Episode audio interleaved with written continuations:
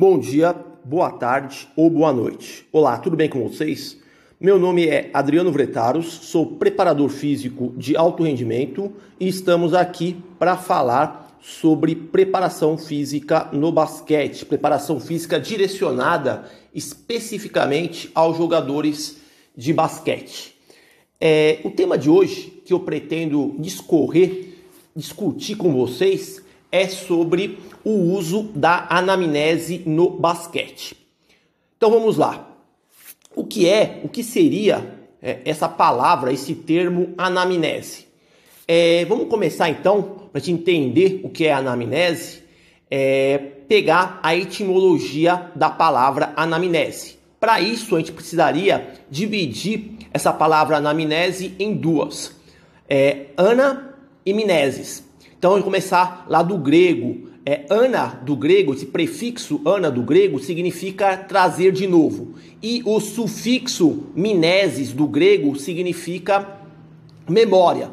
Resumindo, seria uma espécie de análise recordatória. Você vai é, buscar resgatar na memória do seu atleta é, algumas informações é, pertinentes, algumas informações relevantes é, no que tange é, há é, detalhes, há indagações que você considera é, importantes para poder prescrever um treinamento físico de forma é, segura e de forma adequada.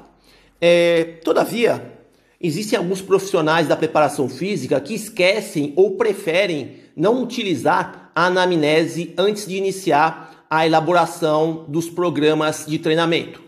A anamnese ela é uma ferramenta importante, uma ferramenta, um instrumento operacional importante nesse processo de prescrição dos programas de treinamento físico. Por meio da anamnese, você, como preparador físico, consegue obter algumas informações básicas iniciais antes de prescrever um programa de treinamento físico com maior segurança e eficiência. De maneira geral, a anamnese consiste num questionário no qual se obtém informações sobre o atleta, no nosso caso, jogadores de basquete. Esse questionário ele deve ser aplicado antes de iniciar o programa de treinamento, para que o profissional da preparação física conheça melhor é, algumas características, algumas informações mais pertinentes em relação ao jogador. A anamnese é um questionário que consiste de questões abertas ou questões fechadas no qual é, o atleta responde a algumas indagações sobre o seu histórico de saúde e também sobre os seus hábitos.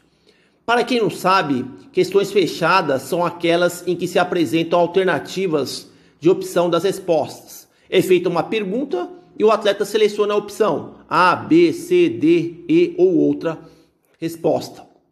Já, no entanto, as questões é, abertas são aquelas questões que permitem ao atleta discorrer livremente sobre a pergunta que lhe foi formulada. Então nós temos questões tanto fechadas como questões abertas na numa anamnese, questões fechadas que são aquelas questões no qual o atleta escolhe uma alternativa de resposta e questões abertas no qual nós formulamos uma questão e o atleta escreve é, acerca daquele daquela daquela pergunta que lhe foi formulada livremente.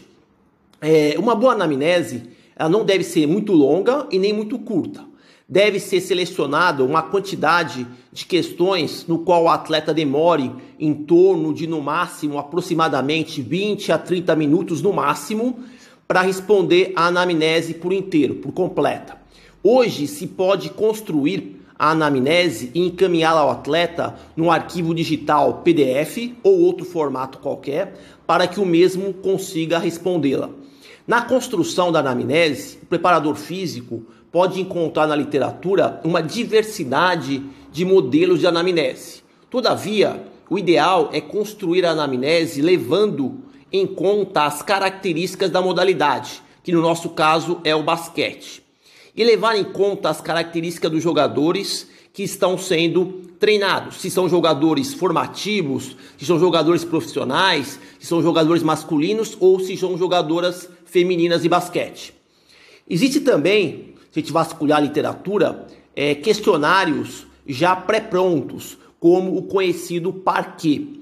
É, esse parquet é uma espécie de questionário de forma, é, uma forma de pré-avaliação para verificar como se encontra é, o estado é, do seu atleta antes de começar a prescrever é, os programas de treinamento. É, um, é uma abordagem já pré-pronta. Você vai pegar o modelo que tem lá, idêntico que tá, o que está sendo, o que foi definido, o que foi construído. É, o ideal seria você poder construir é, com base nas características da sua modalidade, que no caso da nossa modalidade, que no caso é o basquete, e também levando em conta também as características dos seus atletas, dos seus jogadores de basquete, formativos, profissionais, masculinos ou atletas femininas.